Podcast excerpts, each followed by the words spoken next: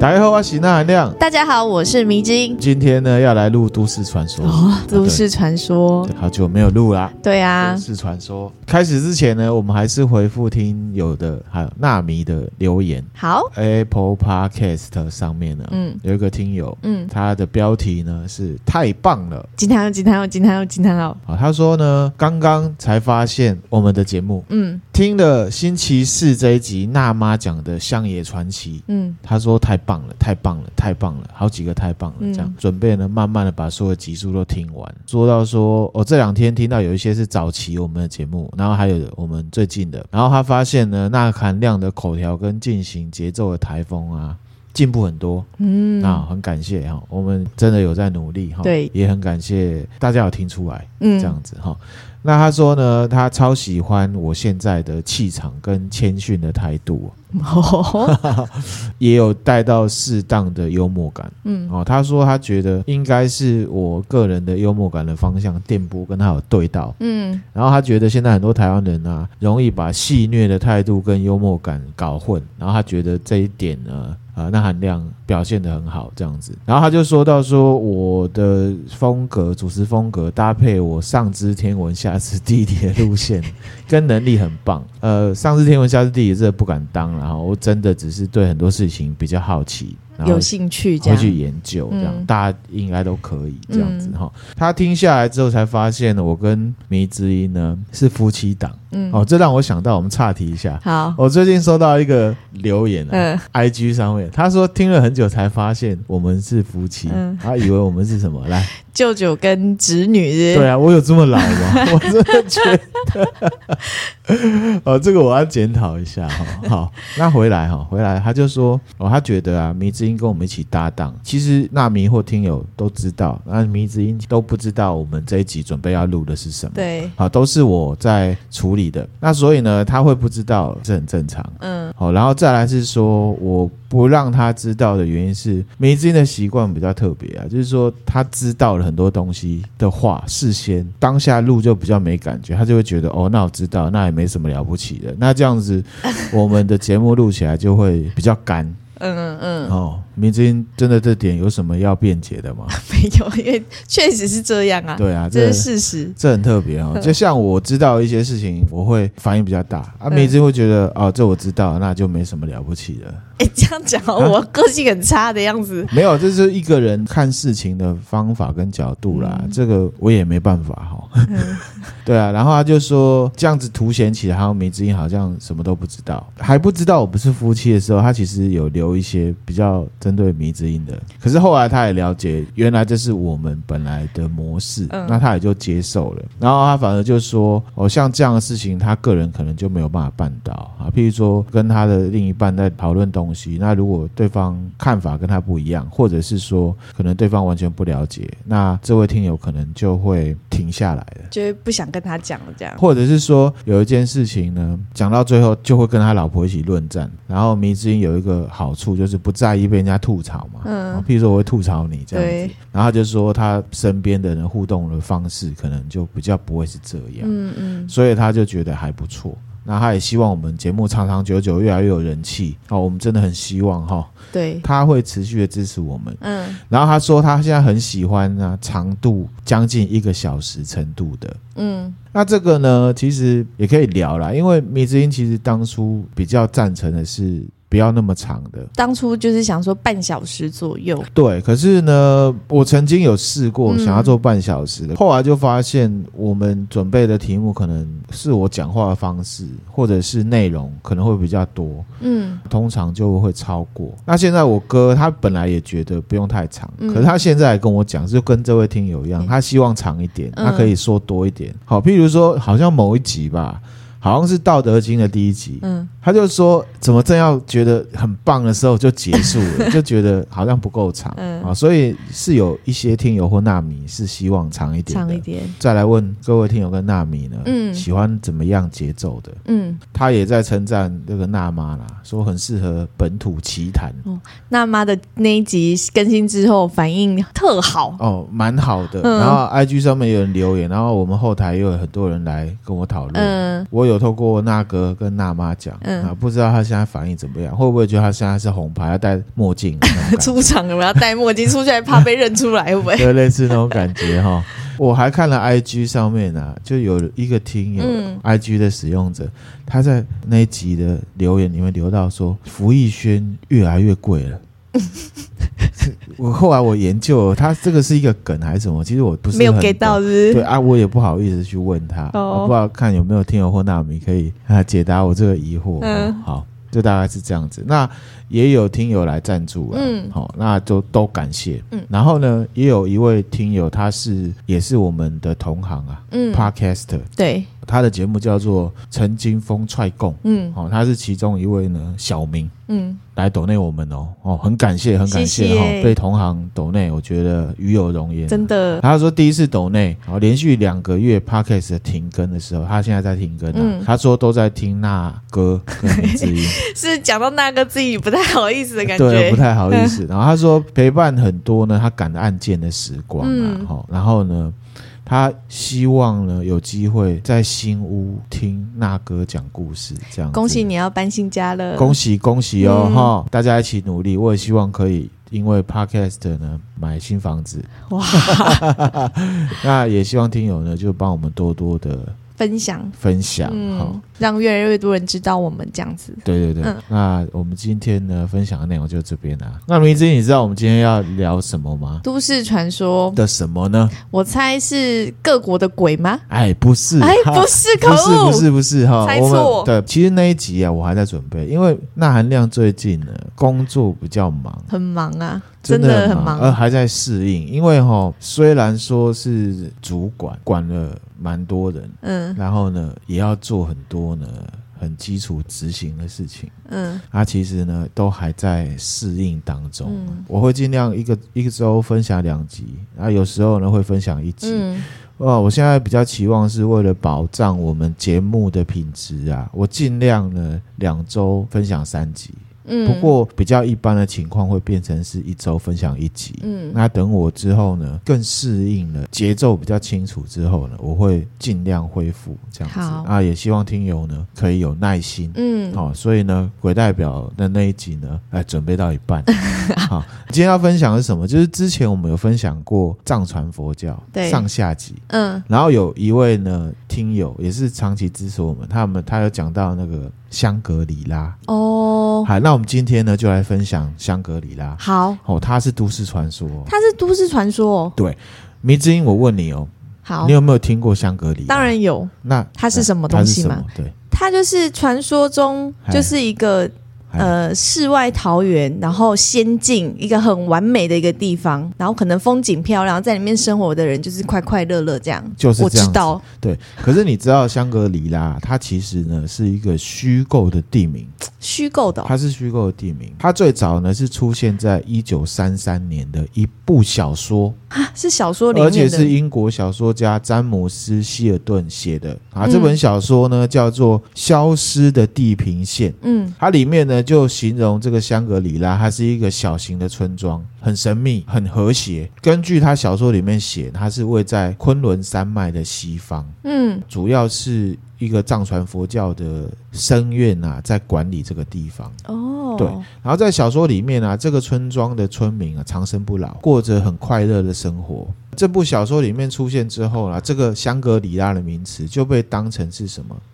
世外桃源，嗯或者是乌托邦的同义词，哦，这样子。变成是乌托邦的同义词。这个香格里拉就是这个詹姆斯他创出来的故事嘛，嗯可是呢，他也是有所本的。嗯可能是源自于呢藏传佛教里面呢的一个香巴拉传说。刚刚讲《消失的地平线》是一本小说嘛，嗯然后为什么把这个名字取叫做呢香格里拉？嗯西藏这一块大块的地方呢，虽然都是讲藏语，可是也是会有方言嘛。嗯，香格里拉是西藏有一个地方叫中甸，终点本身这个意思是什么？你知道吗？不知道，心中的日月，香格里拉是心中的日月的意思，这对样。，然后呢就是人间仙境的意思。嗯嗯嗯，这个心中的日月稍微记一下，哦好跟等一下的主题都会有关系。好，大概讲一下小说的内容，他就讲说，一九三零年代有一个英国人呢、他经历了一段故事。那这个英国人呢，他本身呢是一个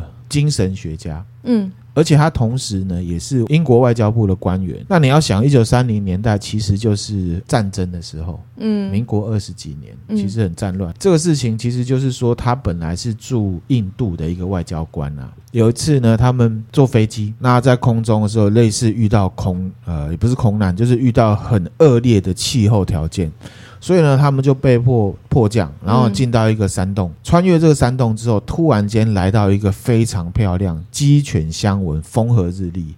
好，因为你知道，像印度或者是印度的北边，就是会接到喜马拉雅山脉，嗯它其实那边是很寒冷嘛，就一片白。嗯，好可是他进到那个山洞出去，就是一个鸟语花香、风和日丽的地方。哦，然后呢，接待他们的人呢姓张，嗯自我介绍说这个地方就叫做香格里拉，嗯而且呢，当地的居民啊没有病痛，非常的长寿。这一群人呢，然后呢，这个外交官啊，他的弟弟跟他的女友住了一阵之后，你知道世俗人格就是这样，就觉得这里太安逸、太美了。嗯，他想要去看电影 啦，或者是说，想去喝酒啦，或者是晚上我们哦过着健康的生活嘛，然后就会说你想不想吃泡面， 然后就说好，那我们去外面便利商店好了。嗯他们就出去离开香格里拉，嗯离开香格里拉又从山洞出来，外面就冰天雪地嘛。嗯，然后呢，其中有一个成员马上呢就快速变老，哦就死掉了，哦，奇幻哦很，奇幻嗯哈、然后呢，后来这个主角啊，嗯他是顺利的离开香格里拉，可是他又很怀念香格里拉。所以他又回到这个地方。嗯，那回去之后呢，香格里拉的人啊，都热烈的欢迎他回来。还是欢迎他，对不然后这本小说呢，被翻拍成电影。嗯香格里拉这个词就在西方社会声名大噪，嗯那台湾人也知道，嗯，还有歌嘛，香格里拉，对，香格里拉，魏如萱有唱过新的，然后也有古代的这个明星都有唱过，嗯大家有兴趣可以去找。也有人说，因为那个时间点就是世界大战，嗯就是战争很很乱啊混乱，嗯所以就有一种要逃离现实的那种感觉去写的。这本书啊，毕竟是虚构的嘛，之前的集数也有分享过，很多的创作作品或者是小说，多半都是有所本的。嗯小说里面提到的香格里拉也是有所本的，嗯，啊，就是香巴香拉。巴拉好，那接下来呢，要来介绍香巴拉好，啊，他讲的就是真实故事了、嗯真实的哦，在西元一九五零年的时候，嗯有一个登山家，他叫做艾瑞克·希普顿，嗯而且他是当时非常有名的登山家。嗯在那个年代呢，圣母峰还没有被征服，还没有人登过，就还没对有了，嗯然后那时候呢，一九五零年的时候，他就带领了一支登山队，试图呢去征服喜马拉雅山脉的第二高峰，嗯也就是世界第二高峰，叫做卡美特峰。嗯，卡美特峰呢是标高七千七百五十六公尺，圣母峰是多少？八千多，八八四八。嗯这一队呢，登山队呢，也是第一批试图征服卡美特峰的登山队，嗯有成功。哦，不过，他的最终目的其实是要登上珠穆朗玛峰，嗯也就是圣母峰，就等于是说他的终极目标是圣母峰、啊。圣母峰，对。嗯那斗之士史上第一次成功登顶圣母峰的人是谁？你知道吗？谁不知道不？知道哈，嗯这个很难呐、哈。这是应该真的很难吧？一般人不会知道对，吧？不会知道。近代的话呢，其实一九二一年，英国的登山队就开始挑战了嗯中间陆陆续续都有登山队呢，陆续挑战失败，是一直到一九五三年五月二十九号，一个来自于纽西兰的登山专家，他三十四岁当年，嗯叫做艾德蒙·希拉蕊，然后跟一个三十九岁的尼泊尔的向导，嗯，一直沿着喜马拉雅山的南坡，成功登上了圣母峰，是人类有史以来第一个成功登顶的登山队伍。好，给你看一下他们两个人的样子。这个就是希拉伦先生啊，这个就是尼泊尔那一位。哎，我觉得在一九五三年可以登器顶，材很差的时候，对那很强。嗯、哦比现在登上圣母峰感觉更厉害。而且这样的事情都是站在巨人的肩膀上嗯，啊。为什么？等一下我来讲哈。好，那回来哈嗯，其实一九五一年一开始的那个艾瑞克希普顿，他就开始在珠穆朗玛峰，也就是喜马拉雅山脉附近呢调查，他们在找有没有比较呃，和缓的路可以上去对吗？有效率的方式登上去。嗯好，那刚才讲到那个艾德蒙西阿伦跟这个呃丹增诺盖啊，嗯是从南坡成功登顶的嘛，嗯对不对？其实啊，在南坡沿线上面有一条路线叫做昆布冰川路线。嗯那这个昆布冰山路线呢、我们现在知道，只要是从南坡上去的话，他们的基地营就是大本营，就会建立在昆布冰山路线的附近。嗯就是到那边开始，才真正的是往上爬。嗯，这个地方就是艾瑞克希普顿发现的。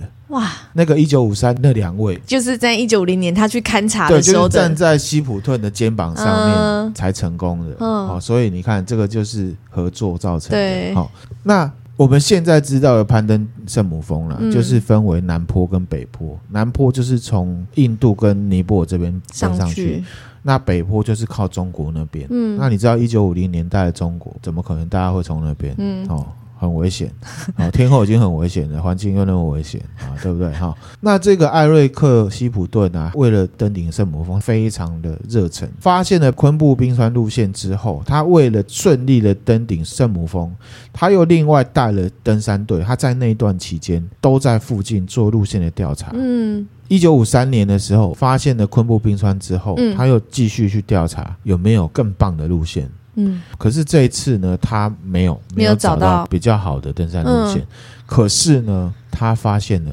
一个呢让大家都很震惊的东西。哦，哦，十三亿人都惊呆了嘛，对不对？ 对，哦他发现了雪人、液体、雪人，喜马拉雅雪人，哼，就是白色的大脚怪的那一种。他发现 他了，发现了哈，他在珠穆朗玛峰附近的路线上面，标高五千八百公尺的地方呢，雪地上面看到一连串奇怪的脚印，嗯而且他有拍下来，哼，给你看一下照片有，图有证据，有都有证据。这个哦，很大哎，而且三个比较明显，三个脚趾头，，对，而且他有放比例尺，这个嗯是登山的那个冰凿镐冰的，嗯，嗯对对，冰爪类似这样子的东西哈。他在这边呢发现了这个脚印啊，长有四十五公分，哦，很大哎，宽呢三十二公分。哇！我们一般人的脚，像男生 Nike 是穿九号，就大概是二二十七七二点八，五，哦嗯二七二八公分。嗯它这个长有四十五公分，而且这个脚印呢有五根脚趾，嗯，三大两小，拇指很大，而且是向外的，很好酷。棒哦，发现雪人呢，很酷哈、嗯，然后呢，这个算是第一次有证据看到雪人的痕迹。嗯，好，前面之前其实也有人号称看到了，嗯可是没有拍下照片。一九五零年代发现这个是很震惊的，嗯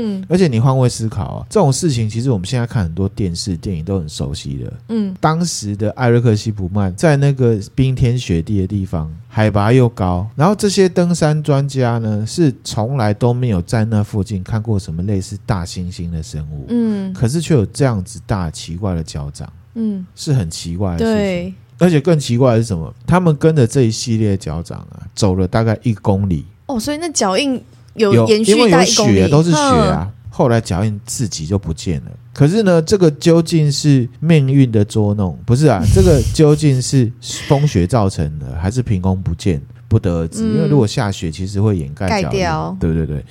那你觉得这有没有可能造假？不可能，那个年代我觉得不至于吧，我自己的看法是说，可能性不高。为什么？第一个，艾瑞克·希普曼他是一个很知名、世界知名的登山家，他已经有名了，对，而且他也曾经是一个外交官。嗯，你看那个《消失地平线》也的是主角，对耶，所以呢是取材自他的，哦，来自于这来个，自于这个哦，哦哈对耶很，屌哈。哼，而且呢，跟他一起探勘，他不是自己上去登，嗯，跟他一起是登山队，还有别其人他的登山家也都是有头有脸的登山家，嗯所以他们唯一一个目的就是什么？攻顶圣母峰。目标很明确，对，所以会爆这种假料，我个人是觉得不太可能、啊嗯这个大家自己思考。嗯然后呢，其实后续也还有啦哈。可是说我们在讲到说这个喜马拉雅山的雪人，其实会开始使用雪人的这个个名词“液体”这个名词是更早。其实根据一九一一年啊，一个丹麦籍的宗教历史学家叫做哈夫丹啊、他是研究宗教的。他说呢，其实早在佛教出现之前，也就是西元前六世纪之前哦，在尼泊尔西藏或者说是喜马拉雅山脉那一带的广大区域，其实他们就有当地宗教，就萨满教。嗯，可能也会混合到一些像本教，他们当地的喜马拉雅民族就会信奉而且崇拜喜马拉雅雪人。哦，而且他说呢，当地有一种人叫做雷布查人，嗯，哦，他们会把这种喜马拉雅雪人呢当做是一种呢狩猎之神，嗯嗯，而且呢，他还有文件，他写过文章，他说当地的有一些呃密教徒或者是本地宗教的人，他们会在神秘的仪式里面呢，使用所谓的野人的血。野人的野血人哦，啊，这些野人呢，被描述为呢一种很像猿猴的生物，嗯然后会用大块的石头来作为武器，嗯然后还会发出非常大的叫声。嗯哦，所以呢，这一个宗教学家他认为这个可能就是喜马拉雅雪人嗯这样子，而且嗯很早，西元前六世纪对之前就有了。这样，嗯刚刚讲发现雪人脚印是一九五零年代嘛嗯，更早，其实在一九二五年的时候，皇家的摄影协会的一个摄影师，他就有提到说，他在那附近，也就是喜马拉雅山山脉海拔大概四千六百公尺的地方，有一个叫做泽木冰川的地方，嗯，看到一只不明生物，目测它的身高大概在一百八十公分到两百七十公分之间，哦，外形很像人类，哼可是他是摄影师，对不对？对他哦却没有拍下照片，对啊，好啊，那摄影机嘞，可能刚好底片用完了 吧，我不知道。哈就是哦这么刚好，哦好，那我们刚刚不是有讲到说，第一个登顶圣母峰的就是那个艾德蒙希拉蕊，对然后还有呃尼泊尔人对，叫做丹增诺顿，嗯他们在攀登宫顶的时候，其实也有发现很巨大的脚印。他们也有发现，他们也有发现。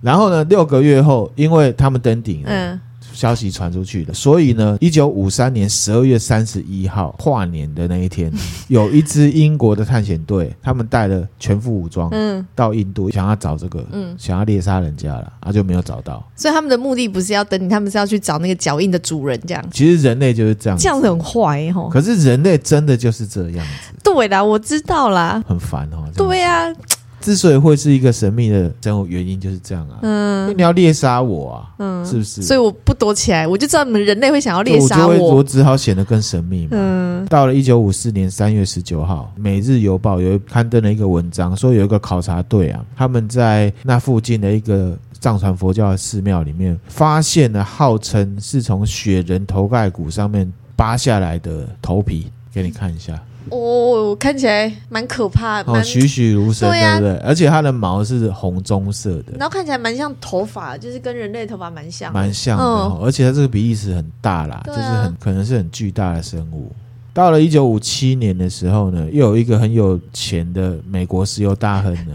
他就个人资助了这个液体啊嗯雪人考察队，这时候已经有专门的野人考对啊呃是雪人考察所以队大，家都躲。如果我是雪人，我也躲起来、对，啊，据说啦，在一九五九年的时候，有收集到雪人的大便。去化验那个雪人大便呢，发现了嗯人类生活中都没有的寄生虫。哦，对，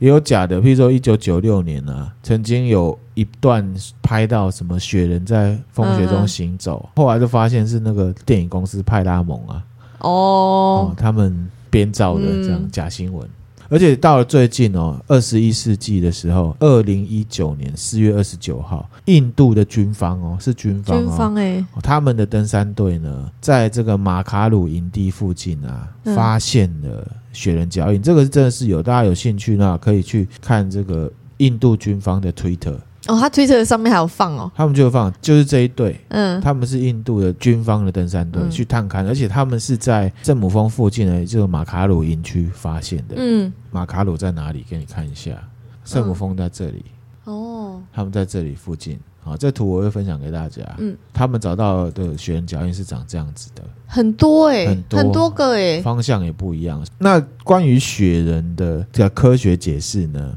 有一个意大利很著名的登山家，嗯他在两千年的时候说，他觉得哦，雪人应该只是棕熊的误传。哦，啊，可是说在那么冷的地方有没有棕熊，这我不知道、嗯哦。之前看《神鬼猎人》，里奥纳多演的、嗯啊，虽然那个不是喜马拉雅山区，可是在很冷的地方。有可能是会有熊啦，那、只是说在喜马拉雅山区有没有，这我就不晓得。嗯，嗯那二零一三年的时候，英国牛津大学人类遗传学家他声称呢，他去检测了这个头皮啊嗯，的 DNA，结果他发现了这个神秘生物有可能是北极熊跟棕熊杂交出来的一种，哦的生物，对，这是一种说法。嗯可是我自己个人的看法是说，那么多人号称看到了，他们看到的是不是同一种生物，这不知道。嗯好、嗯这个人类遗传学家讲的可能是真的，可是他讲的那个东西是不是大家指的雪怪，嗯这个就不知道了。嗯好、可能是其中某一种生物也不一定。好，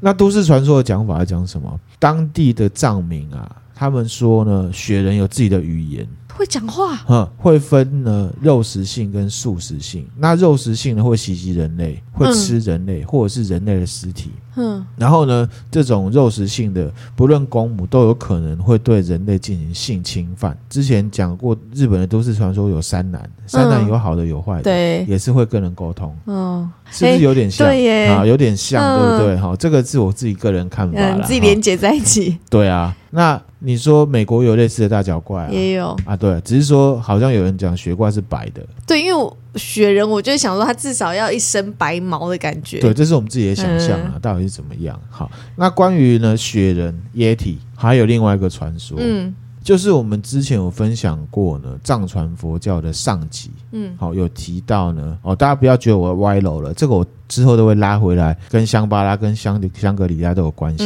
哈、嗯之前有提过第二佛陀谁，什么僧，花僧，什么僧，莲花对大，僧莲花僧大士。呃莲花生大莲师，花大神是谁？莲花生大他师，在西元八世纪的时候，应赤松德赞的邀请，嗯比较直接的创立了藏传佛教嘛，哦，这嗯记得嘛，哈、嗯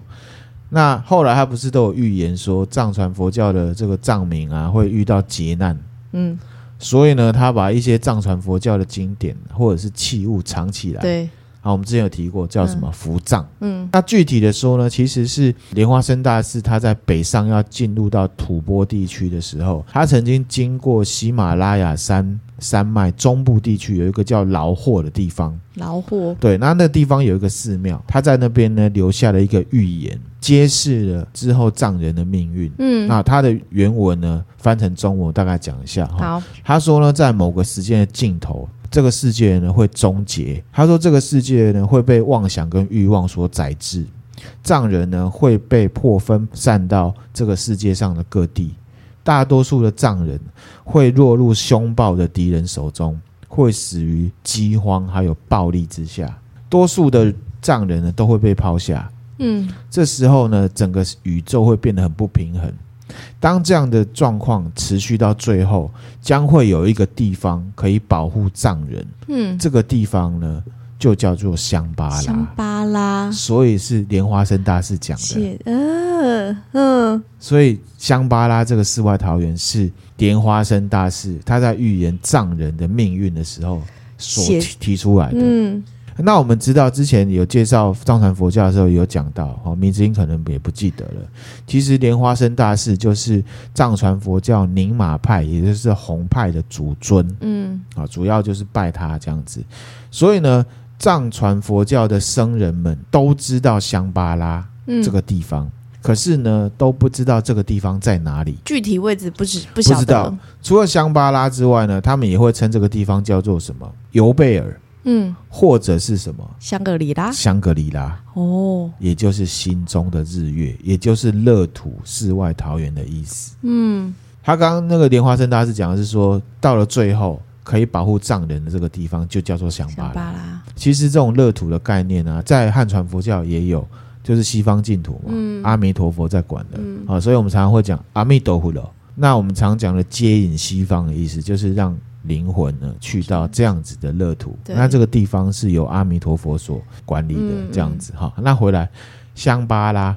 那其实呢，在藏传佛教的很多经典里面都有香巴拉。我现在在想，我我嘿，你说我表达一下我对刚刚那个莲花生大士所指的香巴拉的一嗯些对想法。对我在想，因为佛教对藏传佛教不是藏传佛教或者那个汉传佛教，对就是像你刚刚讲的西方乐土，嗯其实就是指人往生了之后对会去的地方。对那他指的香巴拉，会不会其实他的意思是要讲说，世界乱成这样，假设你自己可以悟到一些，或者是你可以这样子的环境下乐得自在，过得对清，就是你可以了解，然后自己对可以过得很好。对，它其实不指的不是具体的指的某个地方，哦而是指你心境。其实有可能啊，因为香格里拉就叫什么心中的日月嘛。对我就是有想到心中的日月这件事，我想说会不会他指的其实就是指你的心境，比较是心境面的。对，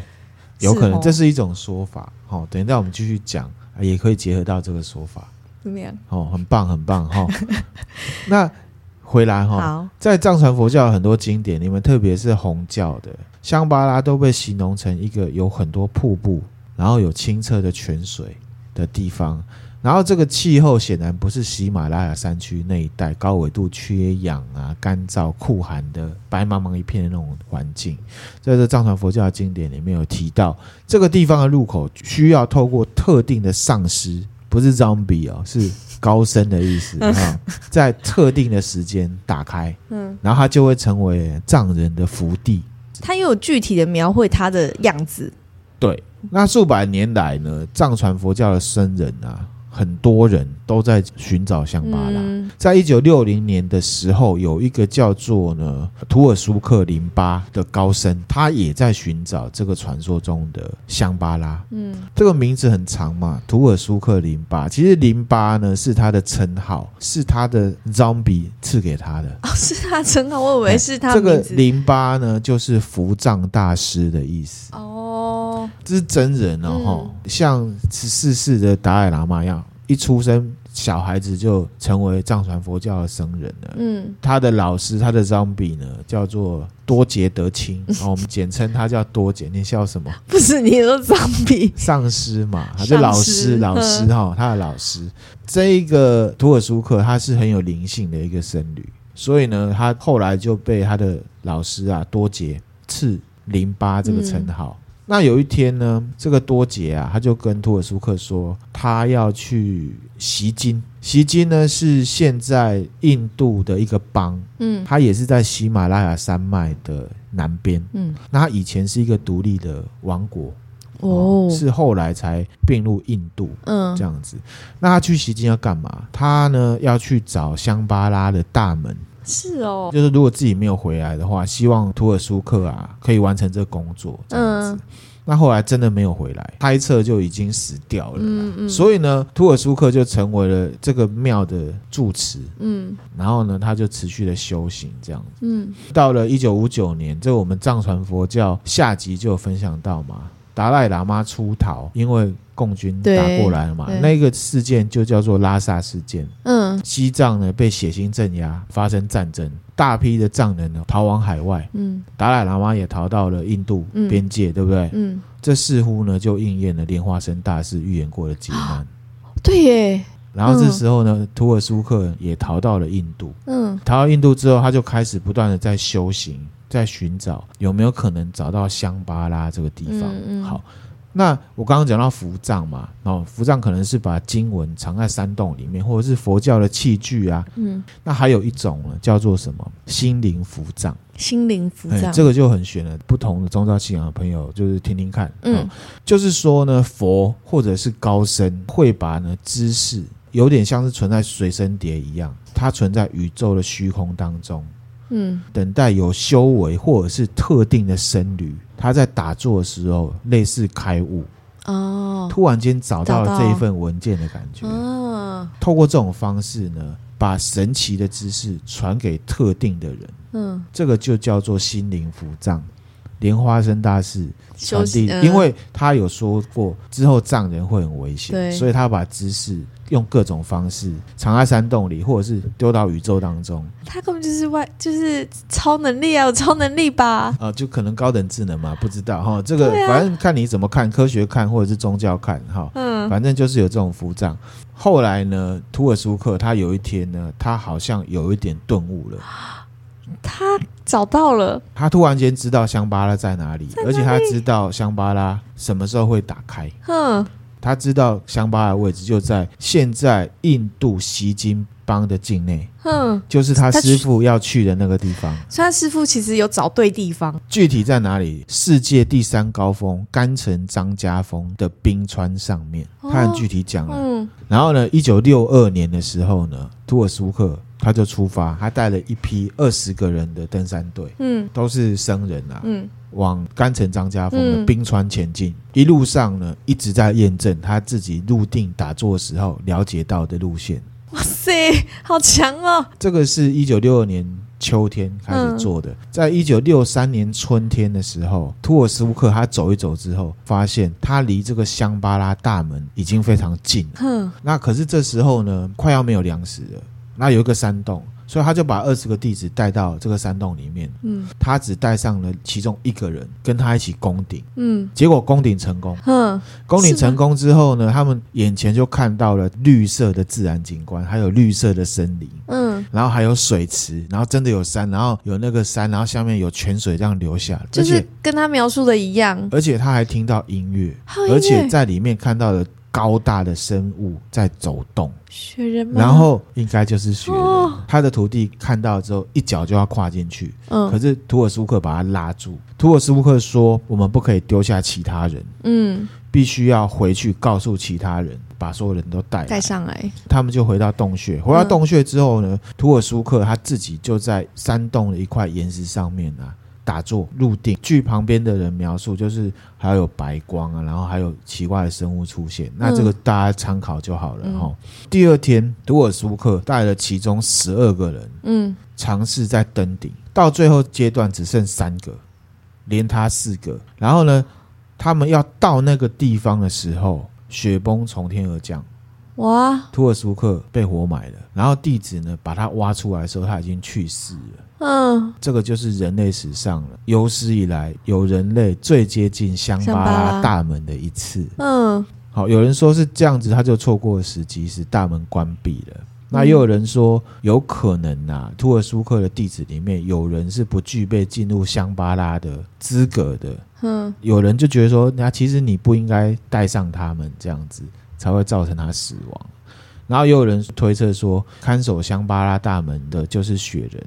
而且其实，在喜马拉雅雪人的传说里面，有非常一大块就有说到，藏人觉得喜马拉雅山雪人是有能力可以造成雪崩的。哦那个是雪那人个高大的生物其实就是守护者的意思。嗯，托尔苏克之后，就再也没有人去找过香巴拉了。即便后面有登山队，都那个已经是世界第三高峰了，爬了也没有看到香巴拉，嗯，对不对？后来有人登顶，但是就没有人再看到了，这对样，，好，那这个事情呢，是一本书里面出来的，也是真人真事的哦。嗯这个作者呢，是一位外国的作家，叫做汤马斯·休尔。嗯他是采访了图尔苏克的儿子，还有当初跟他去登山的徒弟写出来的，哦，嗯这是真人真事。好可惜哦，香巴拉很酷，对不对？对啊，好而，且他他等于是照他的描述是，他会登到山顶之后，对有另外一个区块，对，他不是在原本山没顶有，上，他形容那个样子有点像是什么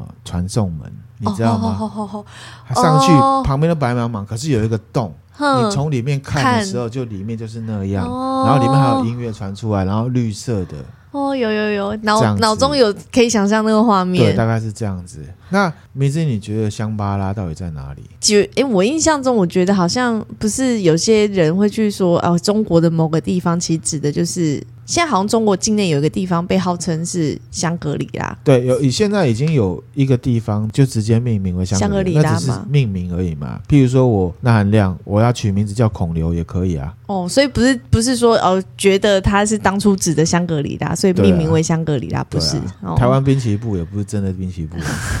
是不是？是那只是取一个名字而已，就大概这种感觉。哦哦那具具体在哪里哈？我个人认为，我从这个福藏大师托尔苏租客的故事来看的话，嗯我自己觉得这是分享给大家哈。第一个是说，我觉得所谓的香巴拉，感觉上比较像是时空之门。对，因为你那种呈现方式，对，那既然是时空之门的话，位置跟开启的时间，甚至可以开启的人是谁，我觉得感觉上都是变动的。不是哦每、然后不是每个人都可以对开的这那样。其实像这样子时空之门，在其他的宗教或者是不一样的文化领域里面都有出现过。嗯譬如说印第安人，他们有心之门，嗯，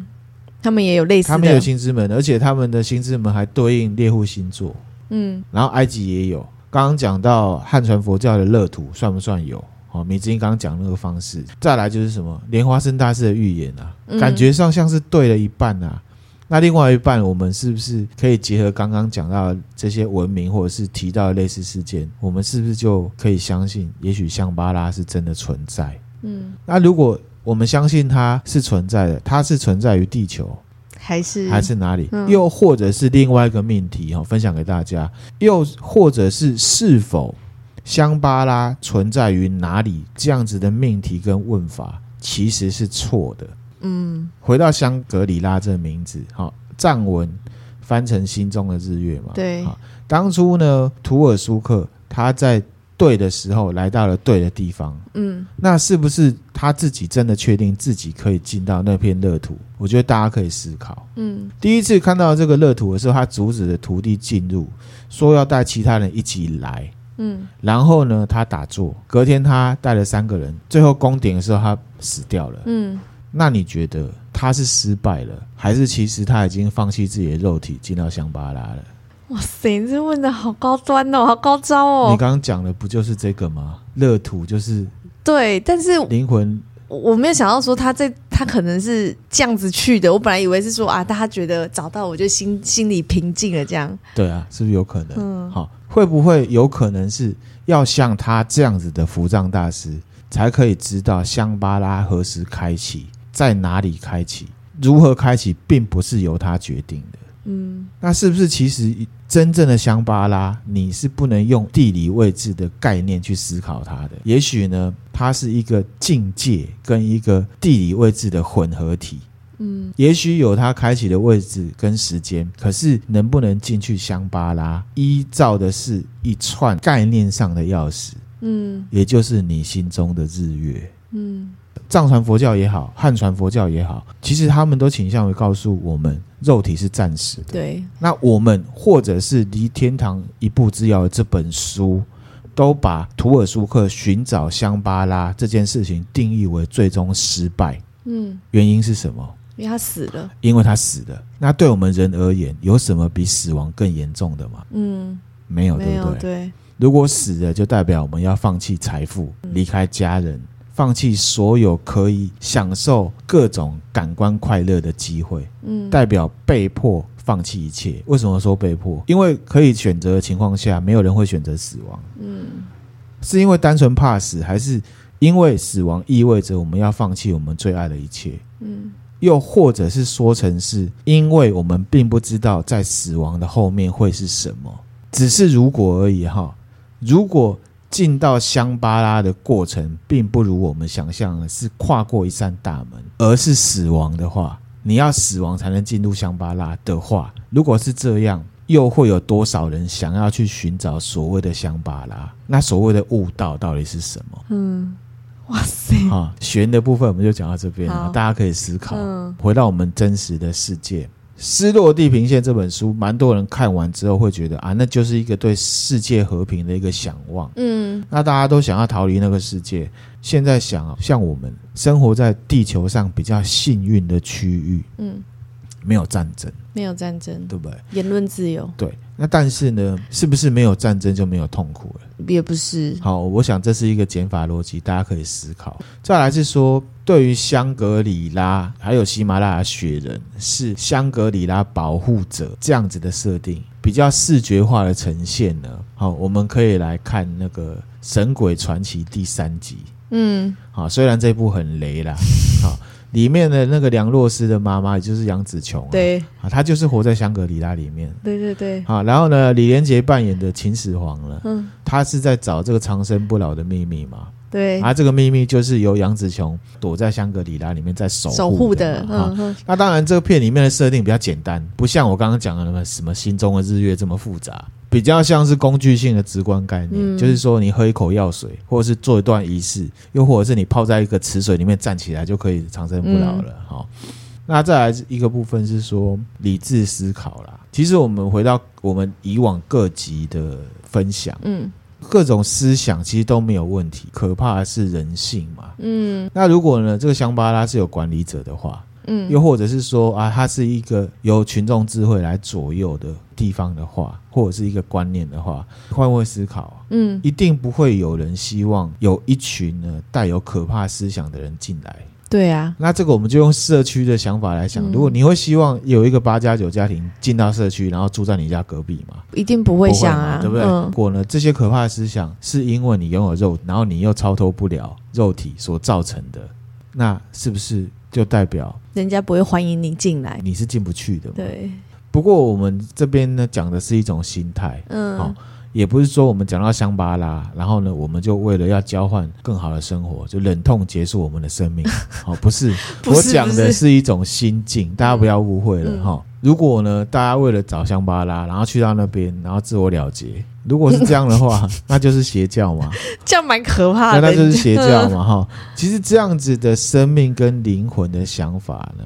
嗯，进到香巴拉这种概念，我刚刚提的这种，绝对不是社会性的，而是个人灵性上的体会。嗯然后呢，最后再回来哈，就关于香巴拉就有两本书嘛，一本就是我刚刚讲了《离天堂一步之遥》，也就是图尔苏克的故事。嗯它其实呢是一本纪实性的报道小说，嗯根据图尔苏克的看法跟他的行为指出，香巴拉就是在世界第三高峰，也就是现在印度境内的张家峰嘛。嗯嗯那另外一本呢，我刚刚更早讲，就是呢，失落的地平线。嗯，好，这个是根据真人真事来发想的幻想小说小嘛说？那就有人去分析了，嗯分析说呢，其实这作者希尔顿啊，他是根据呢《国家地理》杂志的一个高山探险家跟摄影师。在杂志上刊登的照片跟文章描绘出来的，称之为香格里拉。嗯小说里面指的香格里拉，它是在一个叫做卡拉卡尔山卡拉卡尔山，对，然后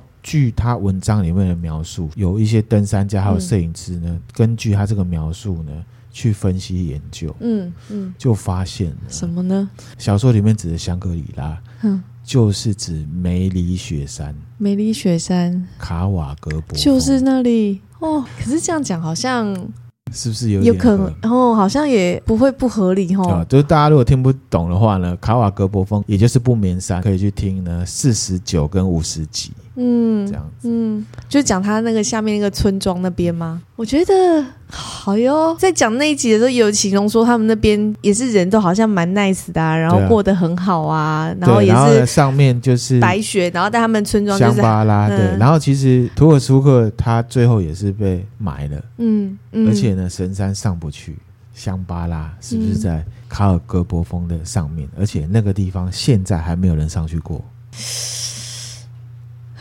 好、而且不眠山已经被我们不能去了。 那个山现在不能去，而且那个山确实也没有人上去过。嗯而且呢，不眠山的都市传说呢，有提到张家峰，也有提到卡瓦格博峰。嗯，这个好、那这中间是不是有什么奇特的巧合？那为什么呢？藏人会把卡瓦格博峰视为圣啊神山呢？嗯是不是就更有脉络了？嗯，那我们今天分享的内容就到这边了。来了一趟神神灵，就是有一种心灵之旅的感觉。透过你这样子描述，然后想象，那我们今天分享的内容就到这边啦。嗯，那如果觉得我们内容还不错的话，欢迎追踪我们的 FB 或 IG，也可以留言给我们建议，然后赞助我们，给我们鼓励。好，谢谢大大家，拜拜拜拜